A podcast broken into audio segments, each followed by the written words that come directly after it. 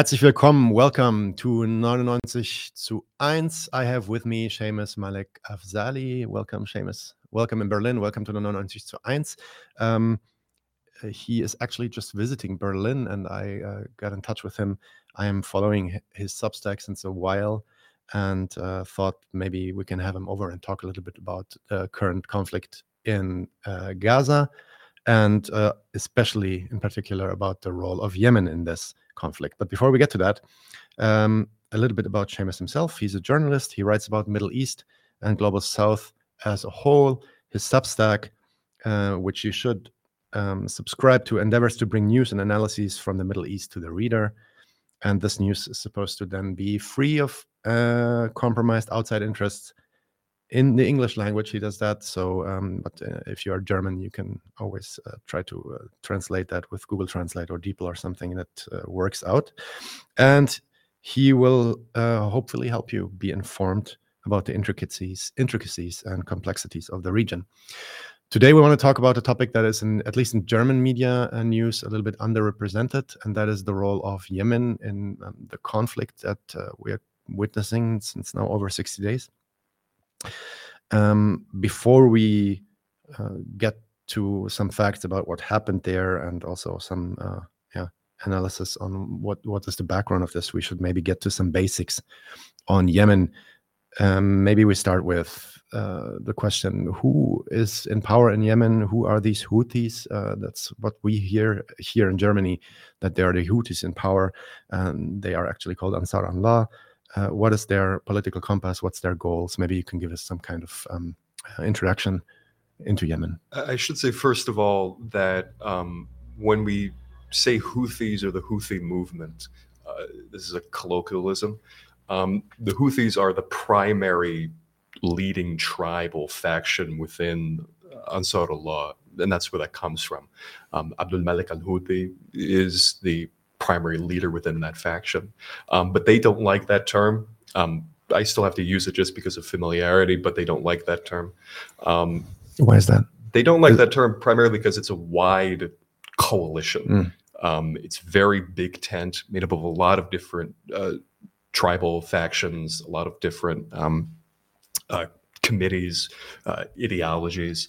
Um, it really defies proper categorization into one um, side of the uh, political alignment chart or the other. Mm-hmm. Um, when we talk about uh, Hezbollah, Hamas, these are groups that pretty firmly lie within the uh, range of uh, right wing Islamism.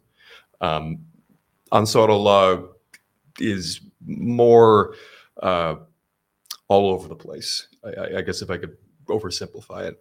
Um, that being said, obviously they are based within the mantra of political Islam and utilizing Islam as a motivating ideological factor. Um, on their banners, um, I, I, forget if this is the exact transcription, but of course it's um, Allahu Akbar, God is great, uh, death to America, death to Israel, um, curse on the Jews, uh, victory to Islam.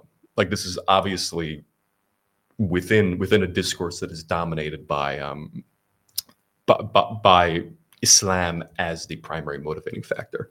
Um, the Houthi movement started because it was a response to Salafism, to Saudi influenced uh, movements. Uh, this was right after the reunification of Yemen.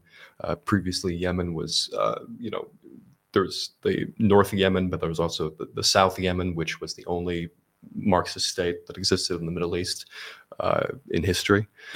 Um, after that, the Houthis begin gaining strength, I believe in 1993, 1994.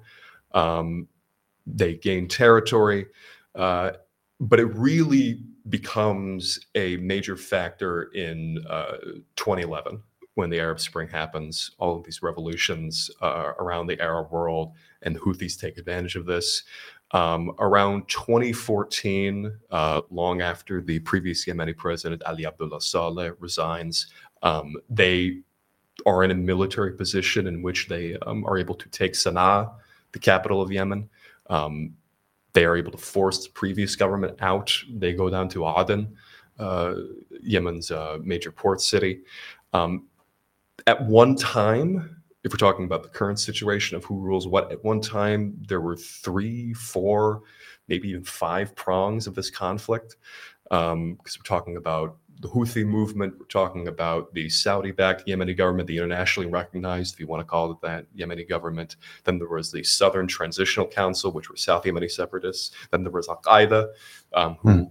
had taken control of, of the city of uh, Al Muqalla, which was 300,000 people. And then there was also the Islamic State, which had taken advantage of the chaos and um, uh, I'm not sure how much territory they ruled to take, if, if anything, but they were certainly a major player for a while there.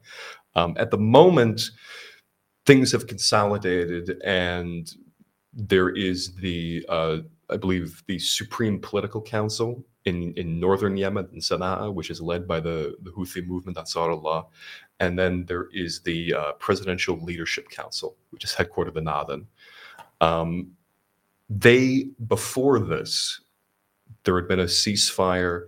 They had been um, moving toward more of a reintegration uh, of those governments, um, but it remains a bit more on the back burner at, at the moment. Okay, you already mentioned that there, uh, like this, the Salafis, especially the Saudis, uh, they um, that the, the Houthis are basically an answer to uh, some of those uh, Salafi and Saudi influence. And of course, there has been a huge war going on. Actually, we, we had an episode on this. If you want to check it out, on the war on Yemen, check that out. Although it's in in German, of course. Um, but maybe also for today would be interesting to know um, what happened there. What is it is what is its uh, geopolitical context? Um, in fact, uh, it has been deemed uh, for years now as one of the worst catastrophes in terms of humanitarian catastrophes on the planet. So um, maybe you can give us a little bit of context of this. What's going on there? I mean, 2014, uh, Sana'a falls, the, the Houthi administration takes over, and there is this great wave of panic that flies through um, the Arab states that are aligned with Saudi Arabia, or at least friendly with Saudi Arabia at that time. Um, there is a fear that Iran, which is a major backer of the Houthi movement, that they are going to continue expanding their influence through uh, proxies like the Houthis, though that designation I don't think is proper in that uh, in that description. Um, so they gathered together this huge coalition of Arab states, um, every nation under the sun, including Qatar, uh, at that time, even though they would soon uh, have a huge diplomatic spat of their own between Saudi Arabia and them. Um, yeah, they fly into Yemen. Um, they're bombing relentlessly with the support and the significant aid of countries like the United States. And the actual military victories of this intervention are incredibly limited. Um, the Houthis, with only one primary major backer, uh, Iran, have managed to fight off um, really any major incursion uh, onto their territory. Sana'a was never under significant threat of um, being captured, like, for example, Gaza City is at the moment. Hmm. Um, the Houthis remain stronger, I would argue, than ever. Um, and now Saudi Arabia has been forced to come to the negotiating table. And at the moment, uh, the, I believe the last meeting was in September, uh, they were moving toward a permanent ceasefire deal, a sort of peace deal. But I don't know if they use that exact language. Um, and that intervention, what did it actually achieve? I mean, as you said, one of the worst humanitarian disasters of this century, uh, famine that killed hundreds of thousands, mm. um, tens of thousands of civilians uh, either dead or, or, wounded by airstrikes. Um, crises compounding upon crises that uh, really only visited complete decimation and destruction upon the Yemeni population. Um, like, even when I think about other devastating military interventions, ones in which civilians were targeted, I mean, even Russia's intervention in Syria, that achieved a great amount of territorial change. I mean, the rebels in Syria, uh, they buckled, they collapsed, they lost a lot of territory. They had to completely come under the umbrella of uh, Hayat Tahrir al-Sham, the major Salafi Islamist uh, power. It was a significant uh, military victory. Uh, in Yemen, that absolutely did not happen. Um, it really showed the limitations of the GCC, the Gulf Cooperation Council, um, Saudi Arabia, countries like it. Um, and it established the Houthi movement, Ansarullah, as a really, I would argue, superior military force in the region. Um, yeah, yeah, devastating. Okay. Um, I just want to get back to one point because that's interesting. You said uh, you would you would not agree with the characterization of them being a proxy of Iran. Uh, it's interesting. Uh, any kind of uh, player that you know um, positions themselves uh, themselves against Western political projects. One might say imperialism, uh, Hezbollah, Hamas, uh, the Houthis. They are all supposed to be somehow proxies of uh, of Iran. Um, why, in this particular case, the Houthis, Ansar Allah? Why would you say they this does not fit at all? I mean, I, I should say they do get extensive support from Iran, um, rhetorical, military. Um, but the reason I disagree with the designation of proxy is because at least in my mind, a proxy is a military force that will go along with a nation state, um, regardless of if they um, completely reverse position or not.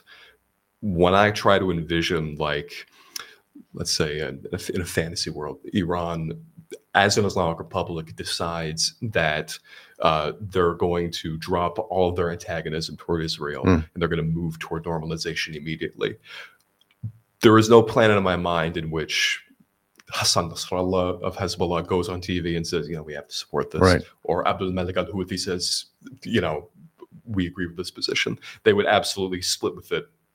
Uh, you know, no, no two ways about it. They are being utilized by Iran for larger geopolitical aims, but their policy, their ideology, is independent. Their their goals are are independent of of Iran's involvement. It's not predicated on on one or the other. Right. Okay. Um, already talked a bit about the repercussions of the war uh, led by the Saudi coalition on Yemen. Um, you also mentioned a little bit now the connection between the Houthis and Iran. Uh, so let's maybe move on to the current uh, conflict, the war on Gaza. And maybe you can tell us a little bit what has been Yemen's involvement so far. Uh, as I said, in Germany, not much news reaches us there. I mean, you can find it, of course, but it's not in the in the headlines.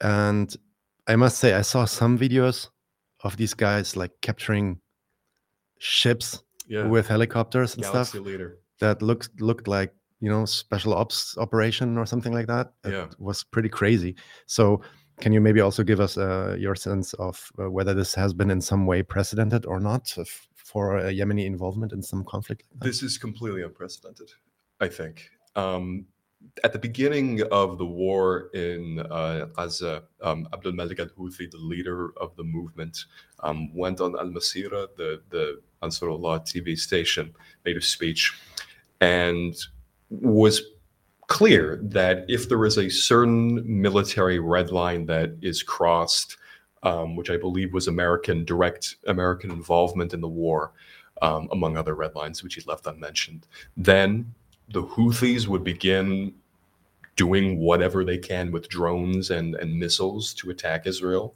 and to force the, the war in Gaza to uh, come to a close. Now, I at the time anticipated that this would be like other announcements of, of this kind of sort of the past from other groups in which they make these um, inclinations that they're going to move, but the rhetoric is the pressure. It's not anything uh, really concrete in a major way. But lo and behold, several days later, once uh, the there is proof that American military personnel are on the ground in Gaza, um, that they're aiding Israel significantly. Ballistic missiles start flying toward Israel's southern port. Um, drones start flying there. They're not exact at first. One uh, ends up hitting a port city in Egypt, but they are attacking American warships uh, in the, um, the, I believe in the in the Red Sea or the Gulf of Aden, and they're firing missiles and drones at uh, Eilat, the Israeli port city uh, on the southern coast. Um, and not only that, they keep they keep throwing these missiles at the port city, and then Al Houthi makes another speech in which he says that they are going to begin targeting uh, any ship with any sort of Israeli connection.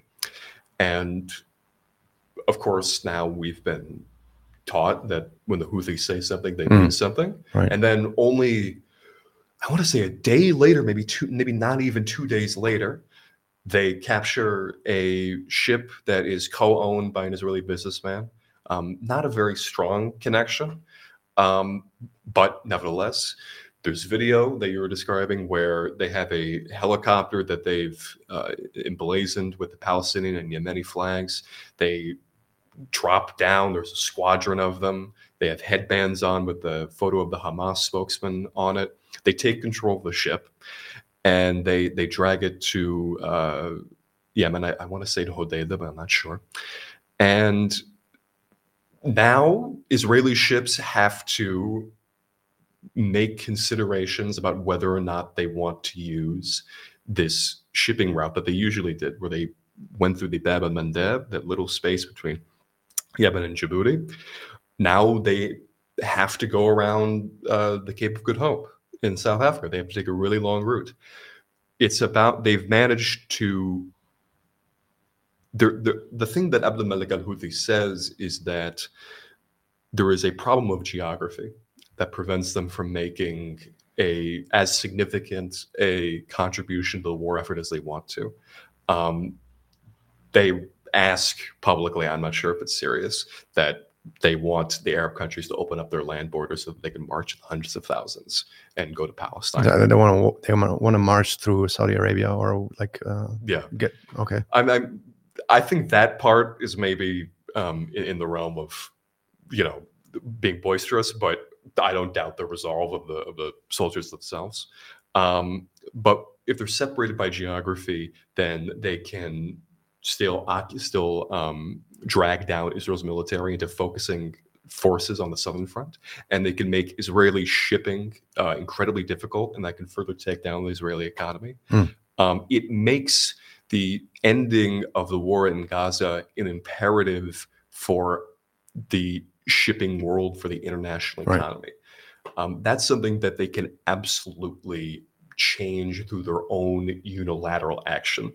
Um, Houthi strategists know this, and that's why they are undertaking this in the fashion that they are. Um, recently, they've expanded uh, their attacks. I think a couple days ago, they struck um, American ships and Israeli ships at, at the same time.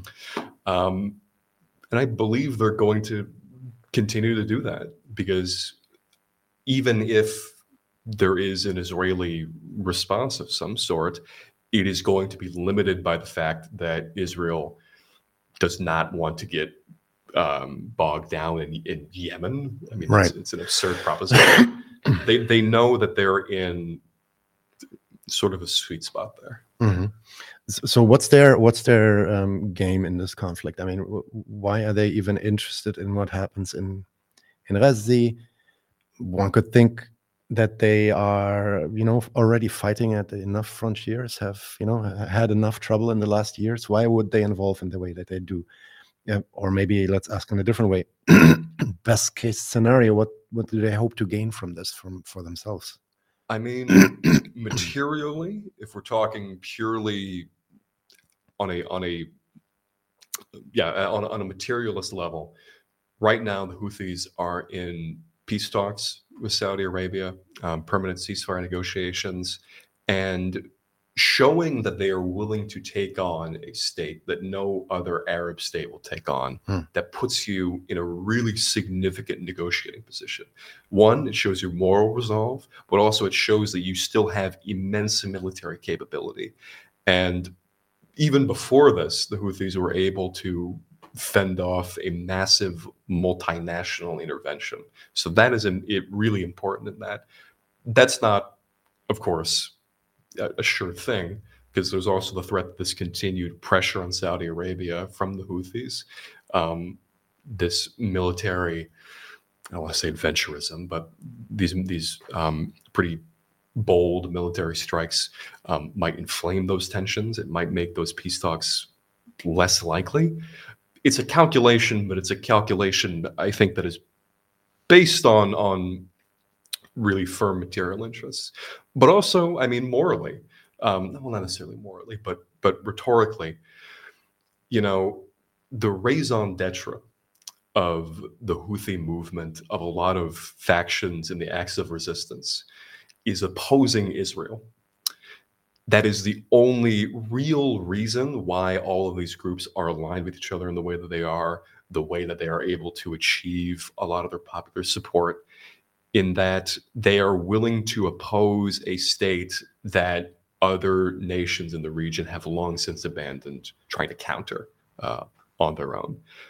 If this red line were to pass, um, which was always, I think, thought of in many minds as like an attempted annexation of Gaza, if that red line passed and they did nothing, you've basically taken out one of the primary reasons why you would support this hmm. organization. You support this organization because they are promising not just an end to your humiliation within your own country, by your own government, by its corruption, but also because it will end your larger supranational humiliation that you have to be subjected, you have to see you know other Arabs subjected to humiliation and subjugation. You feel that you feel empowered that you have a you support an organization that is actually willing to to to do something.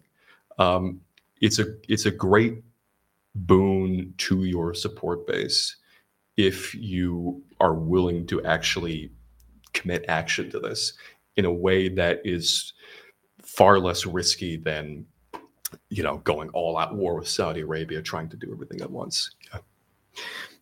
Maybe let's get a bit to the um, to the antagonism with Israel. I mean, you, you already said that this is what uh, unifies all these um, resistant forces, resistance forces in, in the Middle East. You already talked a little bit about those slogans on on on their um, their banner, their their flag. What's their what's their ideological motivation? Uh, obviously, there is like it's, it's a clear anti-Semitic statement in in this flag, uh, saying you know curse the Jews. How do you um, how do you like categorize this, um, and how do you understand that? Is that just anti-Semitic hate towards Israel? Um, I mean, when I when I spoke to um, Runa Arirhus about this, um, he made the point about how um, it's made within the context of um, the Quranic um, understanding of the world. That you know, there's the, the anti-Judaist, uh, anti-Judaist uh, uh, competition between the religions, basically, right, of Islam and Judaism. Yeah, um, we, made with, with the idea that you are importing this Quranic understanding of the world um, onto the modern political context. So Christians, Americans, Jews, Israel. Um, but even then, that doesn't really match up with. Um, it, it's it's complicated because there are representatives from the Houthis that make a point of um, trying to say that we don't have any problem with anti-Zionist Jews. Um, I remember, um, I believe his name is um, uh, Mohammed Al Bukhaiti. Hmm. Uh, he sent a message in German, talking to German people, uh, saying that um, you know your failure to support the Palestinians is connected to your societal failure to stop the the Holocaust. Um, you you lack a certain moral fiber about this. Um, but even then, I mean, you look to the statements of Abdul Malik al Houthi. I mean, there's so many um, statements that I don't think can be construed as anything other than like plainly like um like like Judenhaus, hmm uh, Judenhass, yeah, Judenhass, uh, anti-Semitic, yeah. like um I remember uh, one thing I believe when COVID happened, the the comparison that he made to why you should like maintain a certain level of cleanliness is because uh, the Jews in Medina were the dirtiest of uh, Medina, so don't be like them. Um, it's not. It's it's it's distinct from the anti-Semitism that we're familiar here with in Europe and in Germany, but it is not like um, it is it is not a friendliness, Right, let's say, Right. uh, toward Judaism at all. No. right. Okay. Then what what is also interesting is of course like many decades there has been talk about uh, the so-called uh, Shia Sunni divide. Um, Hamas obviously is an offspring of the Muslim Brotherhood, at least um, they they connect themselves to that ideology of political Islam. Um, Ansar Allah is not. They are a Shia movement, so not Sunni. And obviously, that's also one of the reasons why they are in contact with uh, Iran. So, what would be interesting to maybe put in context is how come that Shia movements like uh, Ansar Allah, but also, for example, Hezbollah, um, of course, Iran themselves seem to be supporting um, Hamas's cause, uh, as they are actually supposed to be enemies in some way, are maybe. Is this uh, and the enemy of the enemy is my friend kind of thing, or how would you characterize this? Hamas is a really interesting example here. Um, obvious, like they're they're not as firm a part of the resistance axis as other organizations, like you mentioned, Hezbollah and uh, and the Houthi movement, Ansar Allah. Um, they've been kind of in and out of it. Um, they had a really significant break in the 2010s, where not only did they support the Syrian rebels uh, against Syria, which is a firm resistance axis member, um, but they also supported the Saudi intervention in Yemen when it Right. first occurred. Right. Um, that shift has become in, firmly into the Iran resistance axis hold. I think has come about in the last few years. Uh, they did a rapprochement with Syria. They reestablished relations with that country. Obviously, they they had better relations um, with with the Houthi movement as well. Um, but I think it's it's important to establish that at, at the very least over the last century, the the firm lines of uh, Shia and Sunni, they're not the the primary governing structure. Obvi- now, obviously, discrimination, uh, uh, sectarian strife, obviously hugely present. But this was something that kind of got forced on a lot of Western media, uh, self-imposed.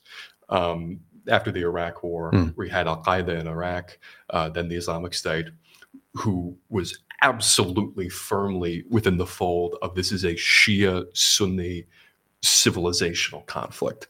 Um, and this was something that even Al Qaeda Central was, was somewhat opposed to. Um, the, the separating lines here uh, are, are not sectarian, it's, it's primarily about, you know, opposition to, to Western interests uh, and, to Israel. That's what it is able to bridge these more than anything. I mean, I take, let me think of an example uh, with with Egypt uh, and Iran, um, 1950s, 1960s. So, Egypt, Sunni country, Gamal Nasser, obviously a, a secular politician, but a, but a but a Sunni nevertheless. Iran, also a secular nation, but uh, the Shah is, is technically a Shia. Um, they oppose each other because um, the Shah is, is pro Israel, and Egypt is obviously the spearheader of the anti Israel movement at that time. Um, once Nasser dies, Sadat comes into power. Sadat and Iran are, are buddy buddy, even though they're on opposite sides of a religious spectrum. Um, this is ultimately what what is the primary governing thing.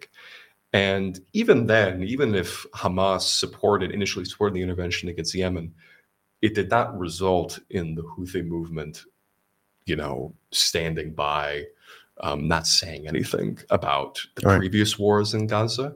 Um, deciding that uh, fighting um, Israel was not on the agenda. I mean, there are speeches stretching back, I don't know how many years, talking about how uh, both American and Israeli tyranny need to be opposed by Abdul al Houthi. Um, I think that's that's the way that's the lens that I think needs to be applied here. Okay, and we've been talking a lot about the states, so maybe let's talk a little bit about the people, also the people in Yemen, um, and maybe you can talk a little bit about, in general, what Palestine, Israel, um, what kind of role it plays in the consciousness of all these people.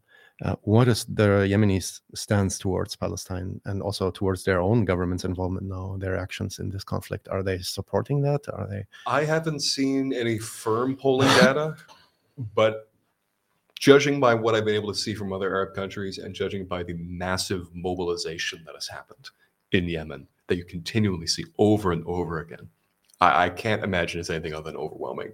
Millions of people uh, on the street at some point, Yeah. right? I mean, the the scenes that that, that you see, like these swooping shots over Sana'a, and the people there just go off into the distance. Um, this is a, a country that does not have the same political divisions that I think exist. I mean, for example, my experience with Lebanon. Yeah, Lebanon. Yeah. Um, the, the, you know, politicians from uh, people like the Lebanese forces or Kataib, um, people who there are the factions that worked with Israel during the 80s. Um, obviously, their populations are far more skeptical to this. That kind of population does not exist uh, in Yemen. Um, as for people who are outside the Houthi led areas, um, I imagine the sentiments are similar, but the statements from politicians in the Saudi backed government um, are far more. Um, I don't know what the, the the right word would be. Very safe. Um, I want to say the uh, one of the ministers in the Saudi-led government, once the Houthis captured that ship, um, put out a very long statement on Twitter where they said the ship would not contribute to the liberation of Palestine, uh, that this does nothing, it just endangers people. Um, it's not something that that sells with, I think, uh, a, a good a good amount of the Yemeni population. Um, again, not no hard data, but the, the cameras, the sentiment that's expressed in the media, I can't imagine there's a secret silent majority of Yemenis who actually don't like Palestine and and uh, want peace with Israel in some Mhm. way. Okay, speaking about uh, Saudi Arabia, maybe that's uh, also interesting. They've been, uh, at least before um, October 7th, have been in normalization talks with uh, the US and also Israel, uh, the Abraham Accords. Um, this has been put on hold.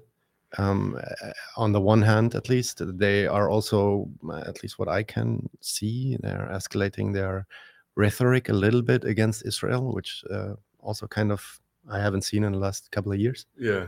Um, now they have Yemen on the other side, where they, you know, they are holding peace talks. Yemen goes all out anti-Israel. So, the, uh, what's how do you how do you feel like Saudi, the Saudis' position is on all of this? What what are they trying to gain out of this now? I think the Saudis really got caught like with, with their hand in the cookie jar, as it were. Right. Um, I should make a distinction here between the Saudi diplomatic team and and the Mohammed bin Salman uh, MBS. The Saudi diplomatic team, in pursuing what was supposed to be a, a normalization deal with Israel, I think they've attempted to make, or at least publicly state, that they're trying to uh, give certain assurances to the Palestinians, as the UAE did, as Bahrain did, even if those assurances didn't actually amount to much. Right. Um, but MBS, oh my God, there was an interview that he gave on Fox News where he barely mentioned the Palestinians. It just wasn't a factor for him. He was adamant that this was a new front against Iran, uh, even though the diplomatic team was trying to do a rapprochement with Iran. Um, blew up so many different things. And then this war happens, and now he's forced to kind of pull back and act like uh, an Arab politician is typically supposed to, Hmm. in which they, at the very least, send diplomats out to try and achieve some sort of ceasefire, talk about how we need to maintain the borders of 1967 um, before before Israel uh, occupied the, the, the West Bank and Gaza. Um, it, I think they're trying to figure out as they as they go along. Um, the foreign minister is trying to broker something with China. Uh, I'm not sure that's going to go anywhere because I don't think Israel is going to want to talk use China as a mediator uh, in the same way that Iran was willing to with Saudi hmm. Arabia. Um, I don't think MBS has a plan of his own. I think they are trying to weather this and hope that eventually they will come to a point in which they can pursue the Abraham Accords again. That's something that certain diplomats seem to be going at. And also, I mean, I think about the coverage I see on Al Arabiya, the station that is 50% owned by the Saudi government, which is indistinguishable from a Western news outlet's attitude towards mm-hmm. Israel. Um, very um, believing of Israeli statements, very skeptical of Hamas. Um, really, in it's still very much operating in that discourse, and I think they're maybe trying to buy time until they can get back into that. But I I can't imagine it's going to be as soon as they think it will be. And do they try to involve uh, in, in Yemen's uh, actions and interactions with Israel? Like, do they try to, I don't know, uh, get in between that? I'm not sure they've done anything publicly. I, I've I heard something scattered about them uh, trying to shoot down a missile that was going mm-hmm. toward Israel, but that is not something that the Saudi army would ever announce, mm-hmm. because the idea of the Saudi military proudly announcing that they are defending the state of Israel at the time when they're committing a genocide, I don't think that would go over well with the with the Saudi public. Um, all of these Abraham Accord peace deals, they're touted by these states as massive achievements in the advancement of the Arab society. But poll after poll, even in countries like the UAE, which um, uh, you know, th- these are firm, absolute Gulf monarchies they're still not that supportive of Israel. They maybe want some economic deal, some right. economic interest, but they're firm on Palestine. They're firm on normalization. They don't like it. They oppose it. Saudi Arabia is the same way. It has a very recent history, um, at least geopolitical scale, of being on the forefront against Israel's occupation of Palestine. King Faisal um, spearheaded that uh, oil embargo in the 70s. And that that reverberates through society. You can't make a public um, statement in, in, which you have to become like a like a firm intermediary in that way. All right. Um, maybe we get to Israel's reaction and also the West's reaction to Yemen. Um, as you said, they are unprecedented. unprecedented. Um, they actually have measurable effect, most likely measurable effect, um, in terms of I don't know these shipping routes that you were talking about, for example. Um, they are threatening to do more, uh, and and and you know talking about red lines. So what? How does Israel uh, respond to this, and uh, maybe also what what do the U.S. say in order to uh, address this? Israel's response has been I think, to try and downplay it as much as they possibly can. Um, they've obviously deployed naval forces. They've deployed um, anti uh, anti missile batteries, um, but it is in their interest that they don't have this explode into something bigger. Um, mostly, it's been limited to yeah, whenever there's a missile that comes up, shoot it down. Maybe put out a tweet occasionally. Um, I saw one time the IDF's Arabic spokesman said that the Houthis uh, were now worse than ISIS, or something along those lines. Um, another, yeah, another one that is worse than ISIS. Yeah, I I could not comprehend how that even would come about, but okay. Yeah. Um, again, trying to keep it low because they're already focused so much on trying to keep the northern front with Lebanon hmm. uh, on the on right. the back burner as much as they possibly can. Um, because what happens if they try to escalate things on the front in order to get these Houthi missiles, which still haven't impacted anything like physically struck anything inside Israeli territory yet. Um, what do they evacuate Eilat like they did with the northern border communities? They create another indefinite displacement of Israeli citizens, which they have to be in um, uh, social housing that they don't like, that's not luxurious, that is a constant headache for the Netanyahu government. Um, yeah, they're trying to do whatever they can to, to slow it down, but uh, I, am not sure how long that will last with how the Houthis are escalating it. Um, in, in, terms of America, similar-ish rhetorical strategy, um, but they are threatening a far more uh, potentially destructive thing in which they are thinking about relisting the Houthi movement as a terrorist organization. Mm. This was something that was done during the Trump administration, um, only lasted about a year before Biden repealed it because it was obviously causing huge problems with delivering aid to a country that's currently undergoing a famine. The Houthis are the government there. Um, but if they relist it, that that that is a significant uh, thing that could uh, really badly impact uh, the Yemeni economy, um, Yemeni civilians. Um, I don't think it would affect the Houthi movement itself at all. They were able to weather that year where they were designated pretty well. Um, but no, it's it's that if if that were to come to pass, uh, I, I think that would be extremely. So this kind of listing comes with sanctions or huge with... uh, sanctions makes dealing business with the Yemeni government in Sana'a um, radioactive.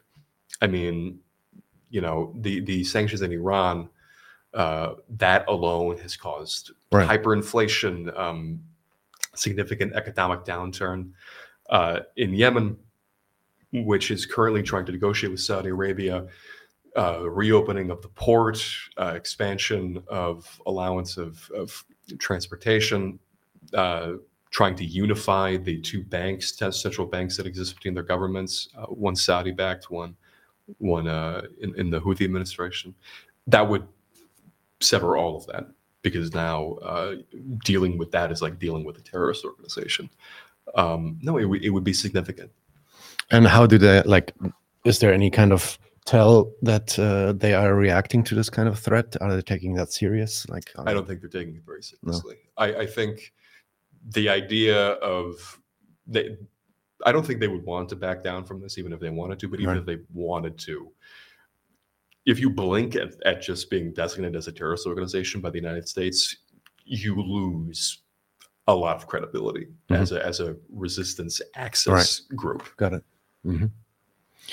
Okay, then maybe would be interesting to know because you were also saying, I mean, they obviously are threatening more. They have been making true with all their threats as of now.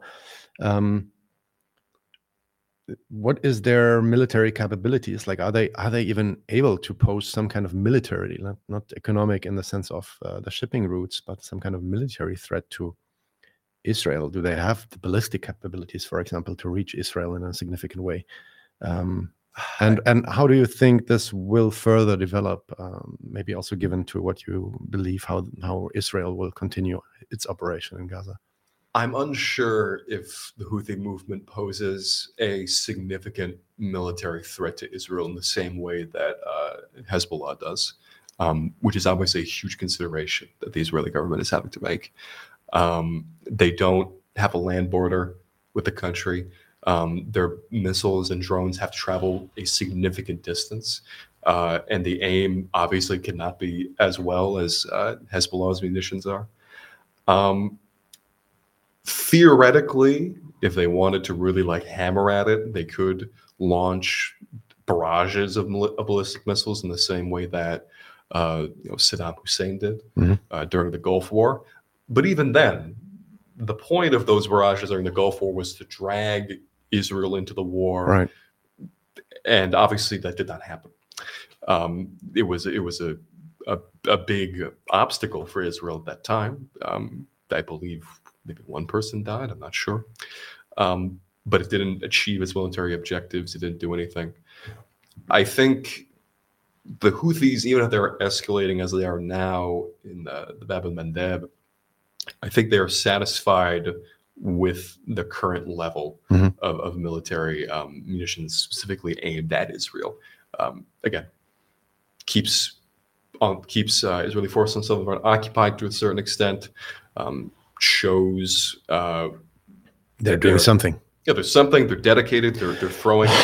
they're, I mean, Hezbollah obviously has to make huge considerations of its own with escalating the conflict because Hmm. huge border, um, significant economic downturn within Lebanon. These are considerations that Yemen doesn't have to make for itself, so it can, you know, optics-wise, lap Nasrallah on this. They're do, they're firing larger munitions, uh, missiles, drones, capturing ships. It's a good way of of cultivating support, and it puts Israel on the back foot uh, to a certain extent. I, I think I think it's they're all right with that strategy for now. Let, us maybe uh, before we end um, make a short uh, excurse, excursion, excurse we say in German, um, uh, because you just mentioned Nasrallah and Hezbollah um, and them lapping them, uh, ar- like making rounds around them. Because um, that is also interesting. You also had a very nice article about um, when uh, Nasrallah came out first after October 7th and stated that uh, you know to all the people that are expecting of me to announce that we are entering the war against Israel, I'm telling that we are in the war against Israel since the 7th of, October, basically. Um, while at the same time, it's obvious that they are restraining. Mhm. Um, I wonder uh, what their um, the play is here, and also how much this restraint that they obviously, like you just explained, have to um, have to show this kind of restraint. What this also does to their reputation in terms of what we've been talking about, you know, positioning yourself against Israel um, and uh, inside the resistance force. Um, how do how do you characterize this? What's happening with Nasrallah right now and Hezbollah? At least among his Lebanese Arab base, I think the support is still pretty solid. But what's interesting is that I see reports from people who go uh, into the refugee camps, the Palestinian refugee camps in Lebanon, uh, places like Shatila, Mhm. um, things like that. And I think there is a certain level of disappointment. Mhm. I think they were expecting Hezbollah, with with massive caches of weapons, to go out and really oppose what is happening in Gaza. Um, whatever considerations Hezbollah obviously has to make, there is a sense that it's been kind of anticlimactic. Like we were expecting to, I mean, as you said, to capture villages in the in the Galilee, yeah, and and which I which I believe Hezbollah now. I mean, you saw what Hamas did October seventh. I believe Hezbollah no, could they probably do if they wanted yes, to. yes. But after that point, it, it'd be it'd be a devastating war. If you tell someone like, you know, we're not doing this, but we are making sure that Israel's forces in the north are occupied, that they're not throwing everything they possibly can at Gaza, that we have to make them change their calculus. Like these are things that if you're an apologist, you like to hear because that gives you something to counter with. Hmm. If you're someone who's really involved in, I guess, military strategy, this is something that's that's important to you. But if you're a run-of-the-mill supporter, and this is something you've been waiting for your whole life, is like the moment in which uh, uh, the Zionist entity would fall, and and uh, you know we'd march into Al Quds. There's a, a b- bit of a sense of, oh, this is different. I Yeah. have to we that we have to make certain calculations here. I don't think it's it's destroyed his support in any way. I mean, there's a there's a real sense of solidarity with Palestine that exists, but the, I I I you can tell for a fact that this sense of we should be doing more. Why aren't we doing more? You know, when will we do more? That I don't think that exists in Yemen. Okay, very very interesting, uh, Seamus. Uh, thanks a lot for uh, joining us here, and let's do that again maybe next time from uh, Lebanon. Um, Perfect. thanks for coming, and thanks for everybody for listening. Have a nice day, and see you soon. Bye. Leute, wir brauchen eure Hilfe. Wenn euch dieses Video gefallen hat, klickt auf Like, abonniert den Kanal und vergesst nicht das Glöckchen zu drücken, damit ihr benachrichtigt werdet, wenn wir neuen Content droppen. Außerdem solltet ihr uns überall folgen, wo wir verfügbar sind. Das ist Facebook, Instagram, Twitter und Twitch. Und wenn wir irgendwelche Ankündigungen machen oder Posts, dann shared, was das Zeug hält. Gebt uns all eure Liebe. Wir haben mittlerweile ziemlich signifikante Kosten. Wenn ihr es euch irgendwie leisten könnt, unterstützt uns doch auf Patreon. Dann kommt ihr auch in den Genuss verschiedener Vorteile, wie zum Beispiel Zugang zu unserer Discord-Community oder Zugang zu den ultrageheimen Patreon-Episoden, die wir dort posten. Außerdem könnt ihr uns natürlich auch über PayPal Spenden zukommen lassen. Außerdem haben wir mittlerweile einen eigenen Online-Shop. Das heißt, wenn ihr euch immer noch fragt, was ihr euren Lieben zu Weihnachten, Ostern oder sonst wie schenken könnt, geht dorthin und kauft duftes Merch. Alle Links dazu hier in der Beschreibung oder auch auf unserer Webseite 99zu1.de. Vielen Dank fürs Dabeisein, danke für die Unterstützung und wir sehen uns in diesem Theater.